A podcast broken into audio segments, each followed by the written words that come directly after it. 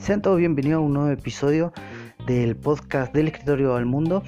Eh, como mencioné en el episodio anterior, quedé viendo las aplicaciones de la porción bíblica que estudiamos, eh, las cuales van desde el versículo 1 al 10 del capítulo 2 a la epístola a los Galatas. Y eh, en ese tema nosotros estamos hablando acerca de la defensa del apóstol Pablo frente a las acusaciones de los opositores.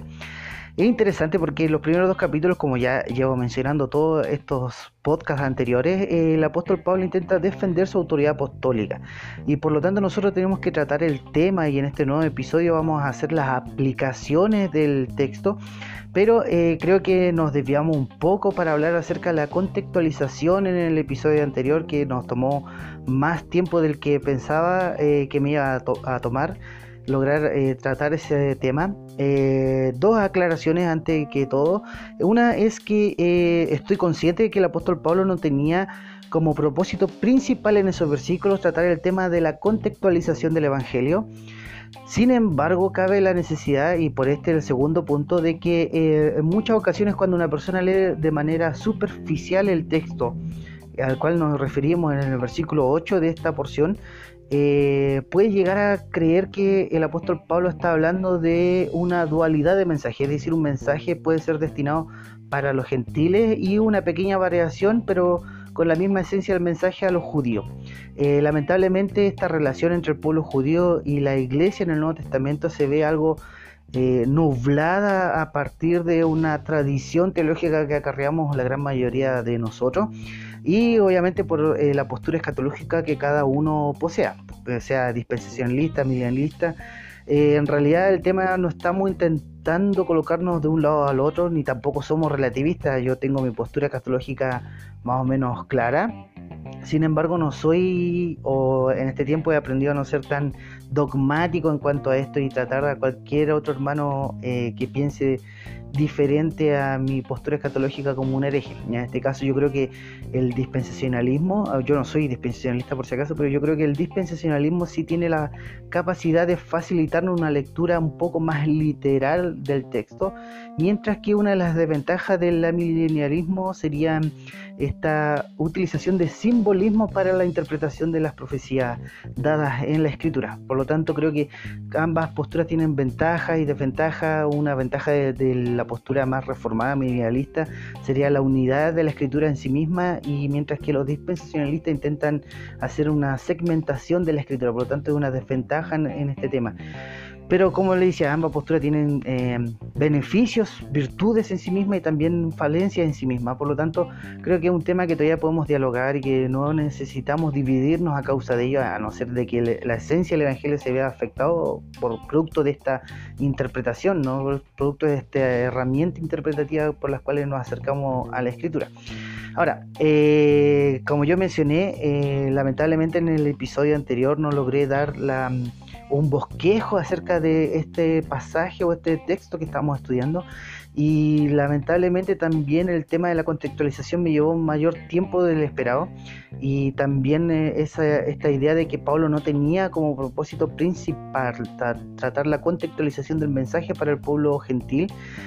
sin embargo, como ya expliqué, la necesidad de poder eh, ahondar un poquito a través del pensamiento, cómo la iglesia ha realizado misiones y de la forma en la cual podemos dialogar con una sociedad muy diferente que va cambiando constantemente, eh, es necesario poder eh, tener un poquito de historia y tener un poquito acerca de, o entender un poquito acerca de la transición que hemos llevado en las misiones dentro de la iglesia. Bueno, para comenzar en este nuevo episodio voy a dar el bosquejo que no, eh, lamentablemente se me eh, no lo di en el episodio anterior, pero usted podría estudiar esta sección del capítulo 2, estos 10 primeros versículos del capítulo 2 de la siguiente manera. El título principal, creo yo que el tema central donde Pablo se centra es la comunión a través del Evangelio. Y Pablo eh, en su primero versículo 1 al 3, él trata la presentación del mensaje que él predicaba a los gentiles eh, del versículo 4 al 5, Pablo hace una defensa del mensaje que él transmitía a los gentiles a la audiencia pública que lo estaba oyendo. Y del versículo 6 al 8, Pablo habla de este contenido del Evangelio. En el versículo 9 al 10 ya Pablo trata el tema de la comunión con los apóstoles dentro de este mensaje o a raíz de este mensaje que comparten para transmitir a, a los pueblos todos, ¿no? tanto al pueblo judío como al pueblo gentil. Y por lo tanto ese sería un bosquejo que nos podría ayudar a entender esta sección y la forma en la cual los podemos aplicar. Eh, del versículo 1 al 3, como mencionamos en el episodio anterior, Pablo está haciendo la presentación de su mensaje y Pablo eh, utiliza la narración de, una, de un viaje que realizó a Jerusalén. Lamentablemente, em, muchas personas todavía siguen creyendo que Pablo se podría estar refiriendo a su visita a Jerusalén en Hechos 15. Lamentablemente, obviamente, eh, eh, lamentablemente ellos se centran en la idea de eh, que en el libro de los Hechos, según se ve en la narración de Lucas, en Hechos 15 es donde Pablo sube a dialogar o a enfrentar temas teológicos a raíz de estos judaizantes que bajaron a Antioquía y que estaban agitando la mentalidad de las personas a través de la exigencia de cumplir un rito o de cumplir la ley de Moisés al pueblo gentil que estaba en Antioquía que había sido eh, convertido al cristianismo. Y a raíz de esto, Pablo sube a Jerusalén a tratar un tema teológico, mientras que en Hechos 11, una de las críticas para decir que no se refiere a este viaje es que Pablo sube simplemente como una acción social al pueblo cristiano que estaba sufriendo escasez. Y por lo tanto, su, eh, su motivación no era tanto el tema eh, teológico, una discusión teológica. Ahora, esta es una perspectiva de una visión más histórica del tema, pero eh, dejan en eh, medio de lado la importancia de la geografía misionera del apóstol Pablo, su movimiento geográfico dentro de la misión del apóstol Pablo y por lo tanto yo creo que en este tema eh, se me va el nombre del comentarista, la verdad que hace tiempo que leí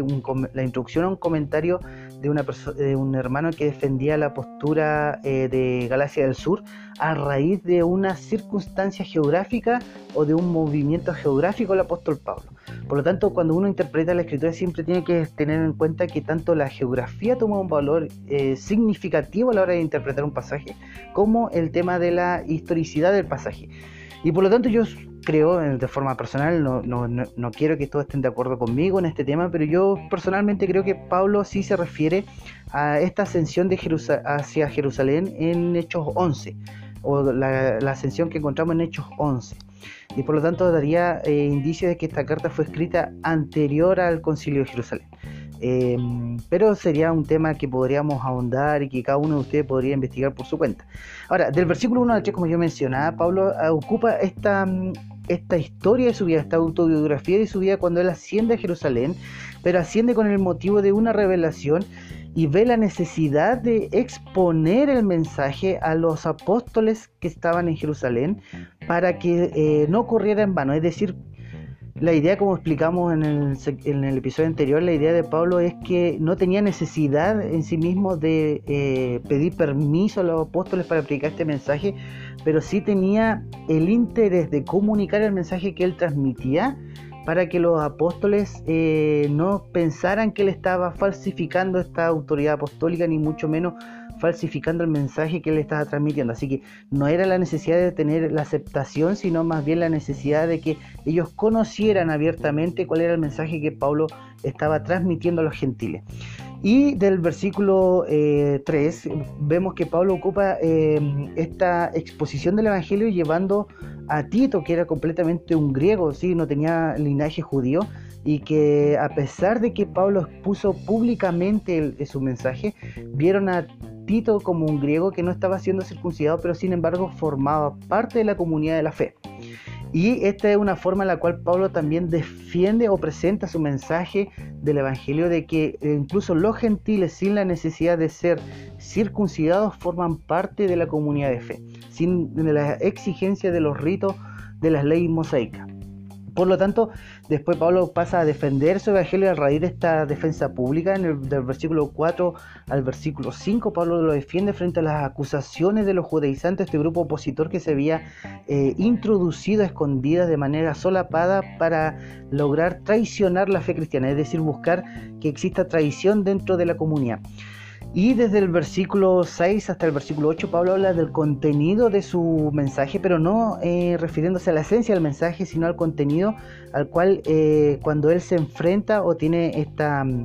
esta argumentación delante de los apóstoles, Pablo dice que nada no le comunicaron porque el contenido del mensaje era el mismo que tenían los apóstoles en Jerusalén.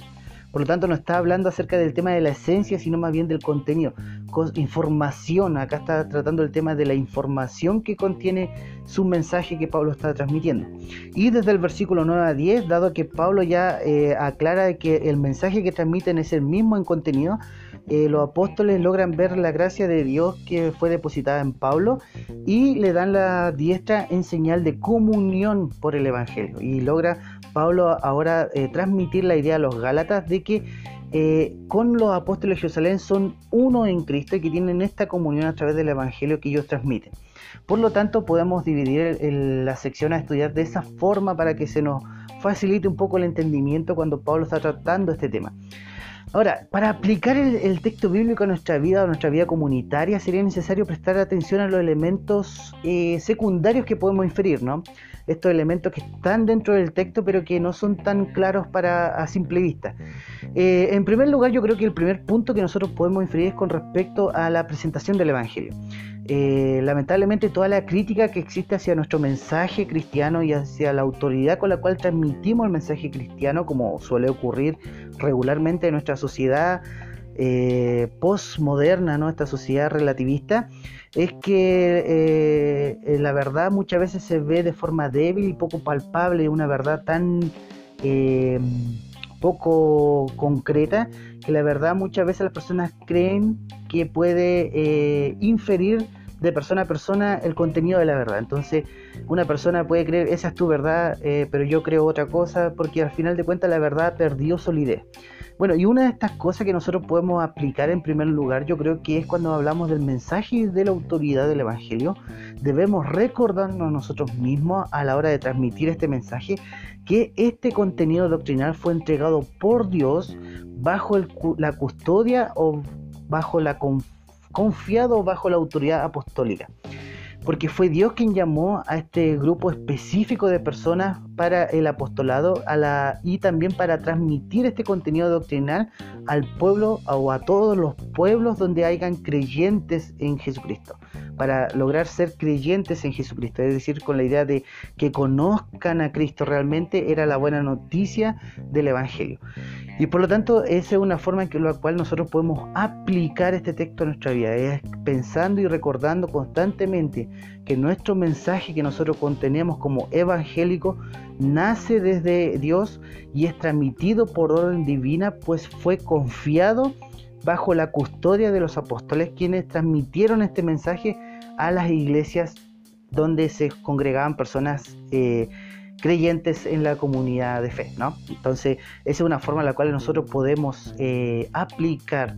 el primer principio en cuanto a la presentación del Evangelio. El Evangelio no es una verdad que fue razonada, ni que surgió de la mente humana, ni que surgió detrás de un escritorio haciendo teología. El mensaje del Evangelio fue un mensaje que surgió del corazón de Dios y transmitido por Dios o bajo la orden de Dios por la custodia de los apóstoles en Jerusalén y por el apóstol Pablo, claro está. En el segundo principio que yo creo que podemos aplicar a nuestra vida se refiere en cuanto a la defensa del Evangelio, porque es interesante que Pablo nos da una visión más democrática en cuanto a este tema, y dado que en muchas congregaciones existen pastores o líderes que se sienten amos y señores de la, de la grey, de la iglesia, en este caso de la comunión de la fe o de la comunidad de creyentes,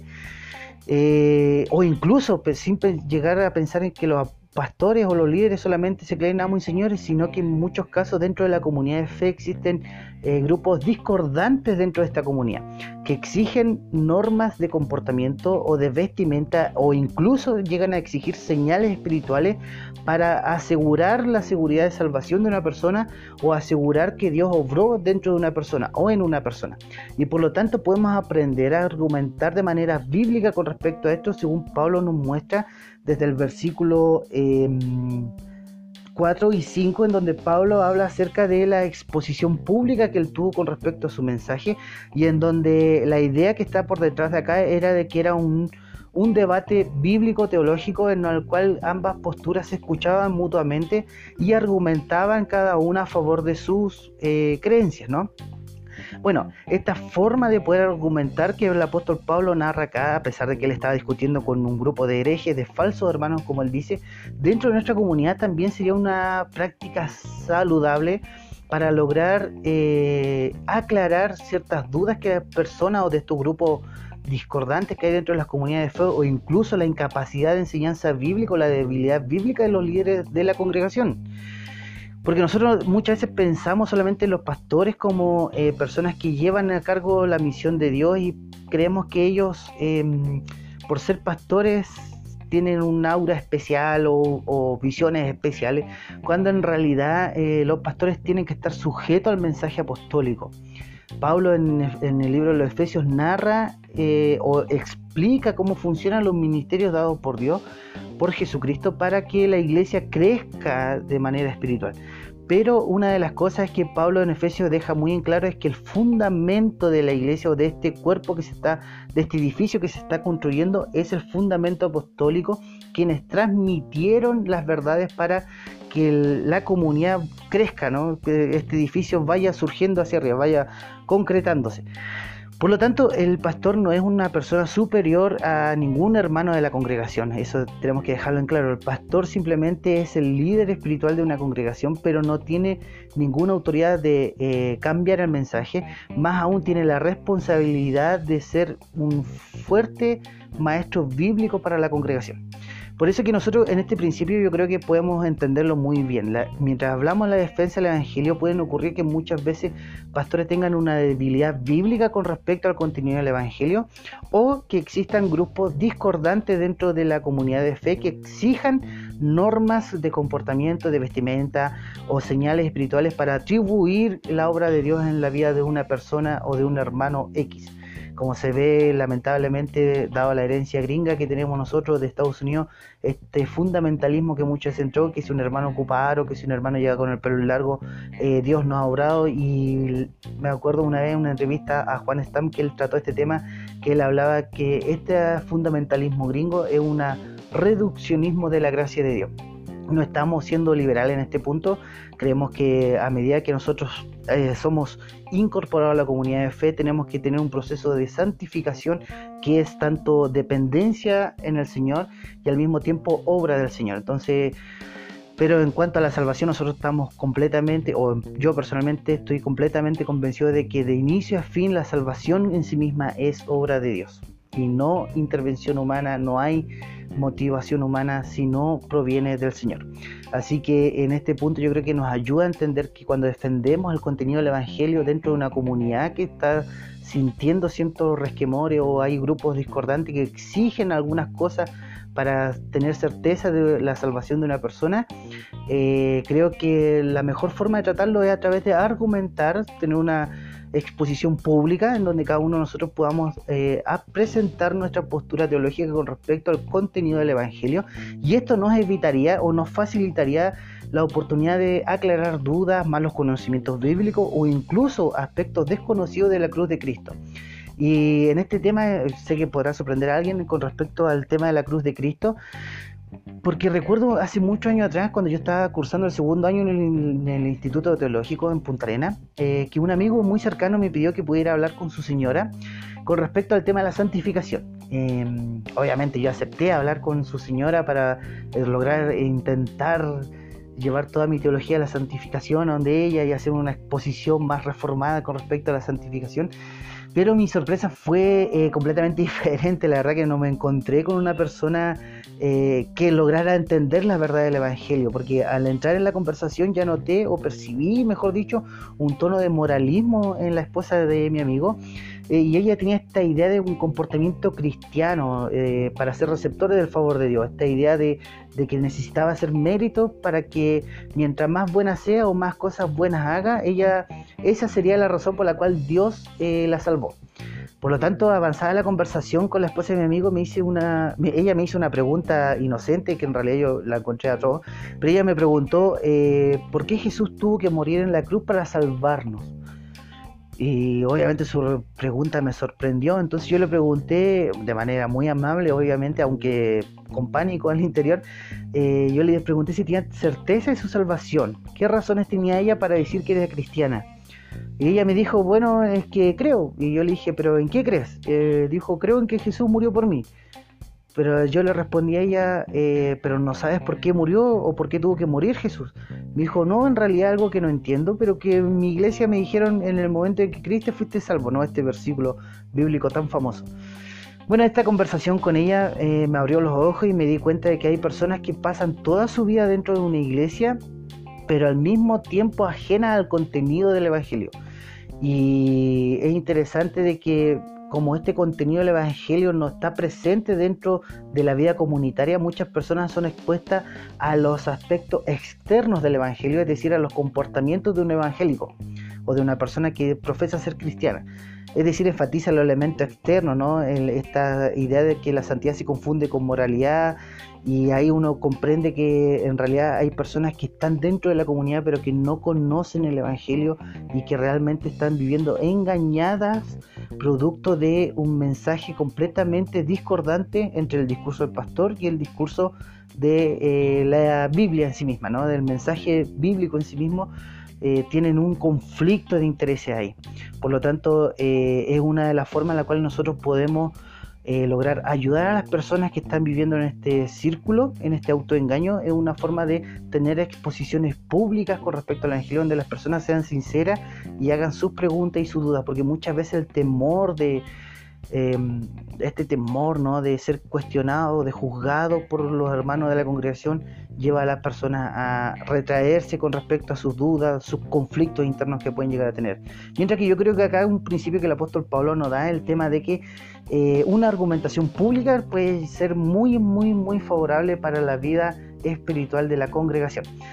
Eh, y es lamentable porque no esta idea de que muchas veces nosotros tenemos división a causa de los dones, lenguas, profecías y muchas cosas que nos dividen y nunca nos centramos realmente en la esencia del Evangelio, eh, que es lo cual nosotros tenemos comunión unos con otros. Y yo en la verdad acá en este tema eh, soy un poco más... Em, abierto, por decirlo de alguna forma, no soy tan dogmático en este tema, porque yo realmente creo que eh, los dones milagrosos, como narra la escritura, continúan hoy en día. No soy eh, ni del movimiento apostólico, ni movimiento profético, ni mucho menos. No, eh, todo lo contrario, soy muy, mucho más tranquilito,